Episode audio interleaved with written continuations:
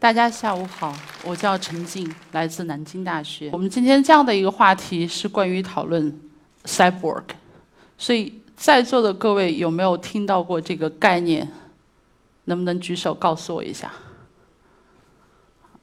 哦，我觉得不太可能没有听过吧。特别是非常有意思，就是我突然发现这个概念进入，竟然进入了时尚圈。那么，在这个 Gucci 二零一八年秋冬秀的秀场上面，他这个设计师 Alexander，然后呢，他就公开宣称他是用了 Donna Haraway 的概念来策划了这一场主题秀。然后这场秀大家可以看到，完全不同以往的秀场。为什么？它因为它有点吓人。我们从这边可以看到，他这边的这个人的模特的手中拿是一个蜥蜴的仿真的一个产品。那么接着中间还有两位，这边和这边的两位呢，他们手中分别抱的是什么呢？是跟模特头一模一样的另外一个头，像包包一样拎出来。然后中间那位是开了天眼，所以这三位、这四位模特所展示给我们的，绝对不是我们传统意义上的关于时尚的概念。那我们来一起短暂的看一下几秒钟的视频。这是一个医院的场景，然后大家可以想象一下，你坐在其间看着这样的人走在你的面前的时候，你心里还能想到是美吗？你心里还能想到这是一场关于一种时尚的表达吗？所以这是非常有意思的一个现象，足可见赛博格这个概念或者这样的一种文化已经进入到了我们的日常生活，而且非常严重的影响到了我们关于自我的。关于生活的表达，那我们不仅要问赛博格到底是什么？呃，不好意思，我先要用一个非常复杂的概念抛出来，因为赛博格这个概念从一开始出来的时候，其实跟时尚没有半毛钱的关系，恰恰是两个非常不懂时尚的航天学工程师想出来的。他们那个时间是一九六零年。那个时候有太空热，所以大家在想象我们人类有一天要移民到外太空的时候，我们该怎么办？那么大家最常做的一个反应就是说：好吗？我们建一个太空站，然后我们把外太空，比如像火星、月球，改造成和地球一样，我们人就可以在里面自由生长。但事实上，他们会发现这样很困难，有各种条件的限制。于是他们就另辟蹊径，想了一个很好的方式，说我们改造不了环境，我们来改造自己。因此，他们提出来从一种稳态的控制结构出发。如果我们想象我们的身体像机器一样，它是一个自我调节的系统，那么它这种不受意识影响下面，它实际上是可以与我们外在的一些机械装置、设备等等产生一种什么复杂的，但是又稳态的一个互动。因此，他们人为的创造出了 “cyborg” 这个词。人的身体作为一个自我调节的系统，它本身也是一个有机体的信息系统。那我们在与其他的设备、机器之间的互动是基于信息的一个传输和反馈。因此，他们就创造出来这样的一个概念，叫做 “cybernetic organism”，就是所谓的控制论有机体。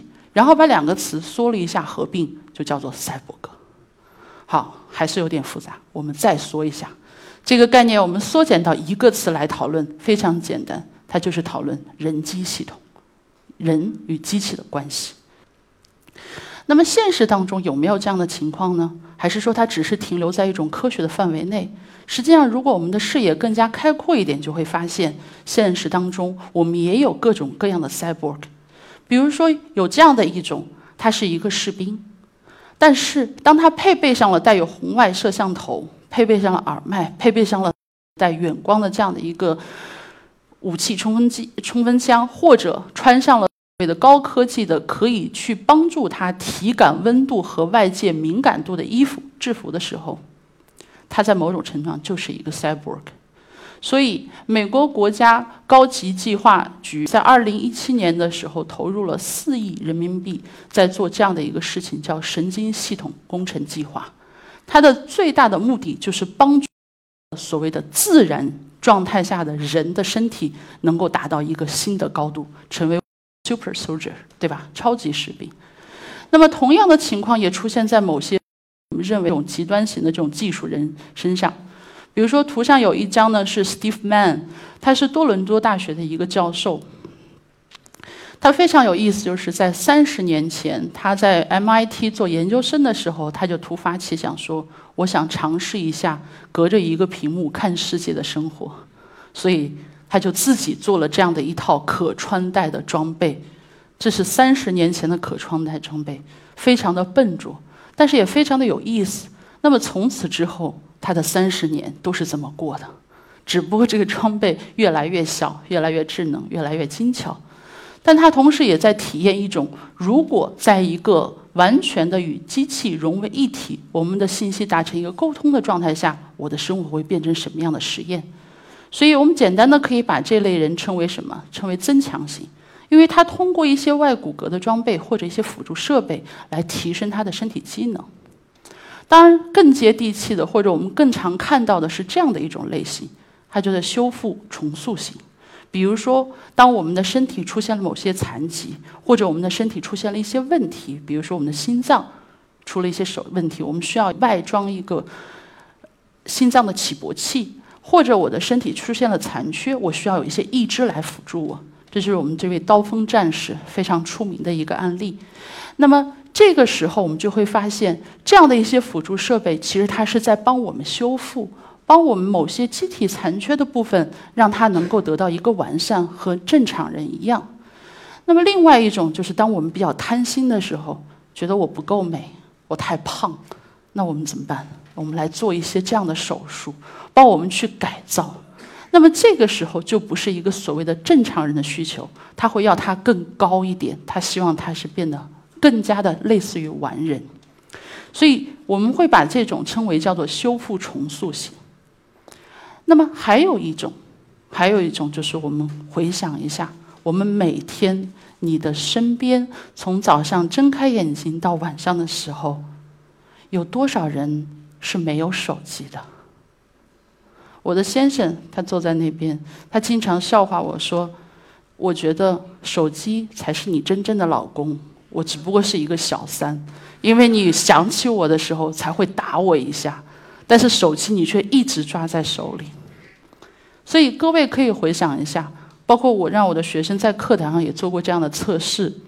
早上起眼开始，当你拿起手机的时候，你就去做一个笔记，然后你看一下你一天当中到底跟手机粘着在一起的时间有多长。有的学生很老实，他会说九点十分我开始上课，然后九点三十分我把手机拿出来看了一下，没有人理我，我放回去了。那么有些学生可能会说：“啊，九点十分开始上课，十点十分课间我看了一下手机。”但是整体而言，我们每个人，包括我自己，可能我们在这样的一种与机器之间的互动，不管是智能还是不智能的，所互动的时间比我们每个人想象的都要长。而在这种情况下，我们会称之为养成型的 cyborg。为什么？因为数字技术已经渗透到了我们的日常生活，进入了我们每个人私人领域之中。我们的主体甚至都投射到了这种装备当中，去变成一种虚拟化的存在。你敢说你的情感是由你自己控制的吗？你敢说你是一个不需要任何手机、不需要独立的这样一些智能设备的独立的人吗？我们很难回答。所以，养成型的赛博格。实际上就是你，就是我们在座的大家。即使如此，我们在这些过程当中，我们都可以发现，人我们还是很重要的。我们依然会识别说，我修复了，我整容了，我即使离不开手机，我依然是一个人。那科幻呢？电视剧或者电影实际上走得更远。我们在很多的这样的科幻小说当中，都会看到这样的一类人。也同样跟我们刚才讲到的修复型一样，他主要在做的事情就是，当我的身体受到残损，那么我们靠一些装备、靠一些设备来修补功能。但有一点，他的修补目的不是为了跟自然人一样。它的修补目的目的是为了更强、更快、更高，所以我们看到像美剧《六百万美元的男人》当中就出现了这样的形象，然后接着我们的机械战警当中就会出现了一个全体都是什么机械盔甲，只有一个脸部能够让你识别出来他是人的角色。那么还有一类呢，甚至走得更远一点，他不用去考虑我的身体和肉体之间怎么来结合，哪怕你只有百分之二十的肉体，我要接一个百分之八十的机械装置，那你可能会纠结一下这两部分怎么结合在一起。还有一类，他可能都没有想那么多，因为他只需要考虑的是，我一个重塑的、完全机械化制造的身体当中，我上传我的意识就好了。所以，在这个太空堡垒当中，我们会看到这样的一种情况：我们这一族人叫做什么？赛隆。那么，赛隆人他实际上是一群看起来像人的形体，但是他的思维却不是个体化的。他是以一种上传或者是先天性遗传的方式植入了一个群体思维，只有他们的 queen，他们的王后才是具有独立的主体的。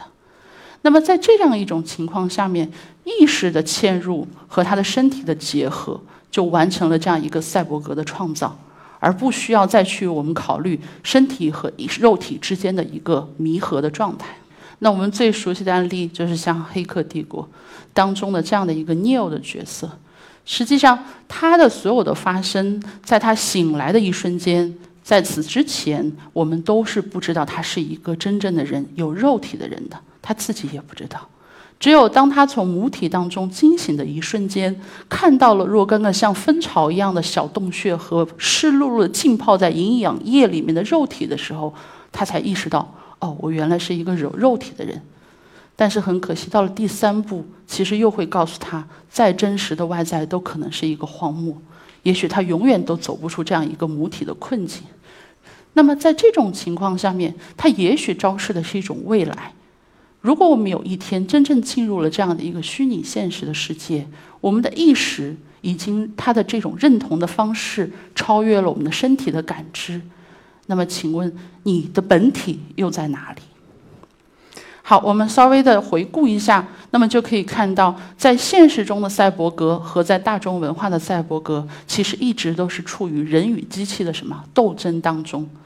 那么在现实中的赛博格呢，我们会看到依然是有一个边界的。无论我掌握了一个工具，或者我在改造我的身体，但是我的主体依然还是人，我有一个边界的存在。但是在科幻科幻小说当中，这种边界变得更加的模糊，更多的是基于一种想象符号性的表达。那么这种边界就会变得非常的不清晰。那么时常我们会看到很多的剧情发展到最后，经常出现的一个情况就是：我到底是人还是机器？这种追问，往往是出于他唱在这个个剧情的高潮当中，他出现的一个追问。那么这就决定了他在这场戏当中，他要代表谁说话。但是很有意思的一个是，有没有想一下，他怎么从来没有问过我是男还是女？你会发现很多的科幻小说、科幻电影当中，性别是一个被悬置的话题，或者不需要去讨论的话题。因为在这些过程当中，我们认为什么的逻辑更重要？人。天哪，世界都要灭亡了，机器都要消灭我了，你还纠结你是男人还是女人？人变成了一个高于性别的逻辑。那么在这种情况下，人他所具有的自由主体性，所具有的本质性规定，是由谁决定的？很不幸，是男性。因此，我们会讲问：如果真的是这样的话，真的我们有没有可能赛博格会有性别？当然有，我们刚才讲到赛隆，即使是赛隆人，他也有女性的身体性征。在《攻壳机动队》这部是去年大卖的一部戏，这个戏也非常有意思，是因为这部戏出来了以后，cyborg 这个词其实已经六十年代开始已经热了一波的词，又被炒起来了，很多人又在因为这部电影又在讨论这样的一个话题。因此，我当时看完以后说，嗯，这部戏可能有突破，然后就去看。很不幸，依然性别是一个被悬置的问题。为什么？我们可以回想一下，如果看过这部戏的朋友们可以回想一下；如果没有看过，你可以看一下海报。她的女性性征是非常明显的，大胸长腿，然后穿着近乎裸露的盔甲，但是她没有任何的性方面的需求，也没有任何性方面的表现。那么这个电影里面还会出现若干个场面，就来裸露他机械的身体。但同样的，他作为性别的存在，作为一种女性性征的存在，在机器的层面上是毋庸置疑的，但是又不被讨论的，完全就被当做了一个先天存在在那里的一个特点。而他在所有的功能性体现上面，又和男人一样强壮，所以他不需要去纠结，不需要去思考。但与此同时，他最体现了他人性的一面，又恰恰是通过他对于他母亲的寻找，在这个过程当中，他认同了她是一个女人，一个女儿。那么，通过这样的一种社会身份的时候，他又找回了他的人性。所以，我们可以看到，在科幻小说当中，或者在大众叙事当中，我们即使想努力的去突破这样的一种边界，我们依然想说，有没有可能去创造一种新的性别逻辑？但非常难。难的原因就恰恰在于，我们对于人的本质性的规定，我们对于人有一种人本主义的。核心的幻想，而这种想象或者这种本质，恰恰是由男性中心主义所决定的。OK，说了这么多，感觉未来也没有任何希望，是不是？即使你变成不是人，好，那革命的可能在哪里？这里我们必须要讲，在每次谈革命的时候，一般都是理论先行。所以在这个时候呢，Donna Harry 就说出了一个想法，他说。赛博格是一种控制生物体，是一种机器和生物体的混合，是一种现实社会现实的生物，也是一种科幻小说的人物。OK，但是他同时说，赛博格是我们的本体论，他将我们的政治赋予我们。为什么？因为他相信，在现代通信技术和现代生物学的基础之上，我们其实已经形成了一种基于信息的共同语言。就是我们现在所谓的我们讲的基于信息的，比如说包括编程、包括算法等等，基于技术的这样的一种语言。那么它可能存在一种机会来重塑我们的主体，重新思考我们，我是指人类与动物的边界，人类与机器世界的边界。那么在这样的一个过程当中，那边界有可能被打破，而变得什么流动。因此，属性就变成了不再是一个规定性的存在。那我们再问一句：人人都是赛博格的未来，有没有可能真的会消失？如果按照 Dana Haraway 这样的一种设想，我们什么时候可以破除这样的一种边界？那么，另外一位哲学家 Andy Clark 就说：“其实不用想破除边界的问题，因为我们已经是了。因为每当我们从开始，包括各位戴上眼镜。”开始用笔来写字，开始用手机通话的时候，我们就在与机器进行着互动。我们就在这样的一个互动过程当中，不断的处于我们的身体被改造、主体被重塑的状态。所以，那么一个赛博格的世界，也许是现存的一个社会现实，也是一个身体现实。但是，如果有一天我们不再惧怕与动物和机器的结合的亲属关系，就是我们产生一种混合的，也不再惧怕你的身份变成了半个。比如说，我认同我或许是男人，或许是女人，也许我更认同我是机器人更多。那么，甚至在某种程度上，你会出现一种自相矛盾的困惑。没有关系，只有在这样的一种正在发生或者即将发生、继续发生的现实的时候，性别即使没有消失，那是因为它建构了我们。但与此同时，我们也存在着很多新的可能性，而这种新的可能性，就是从这样的一些问题开始。在座的各位可以回想一下，或者自己来问问自己：你惧怕你身份的不确定吗？你惧怕技术带来的改变吗？你惧怕你自己不再是自己吗？你惧怕性别的流动吗？好，谢谢。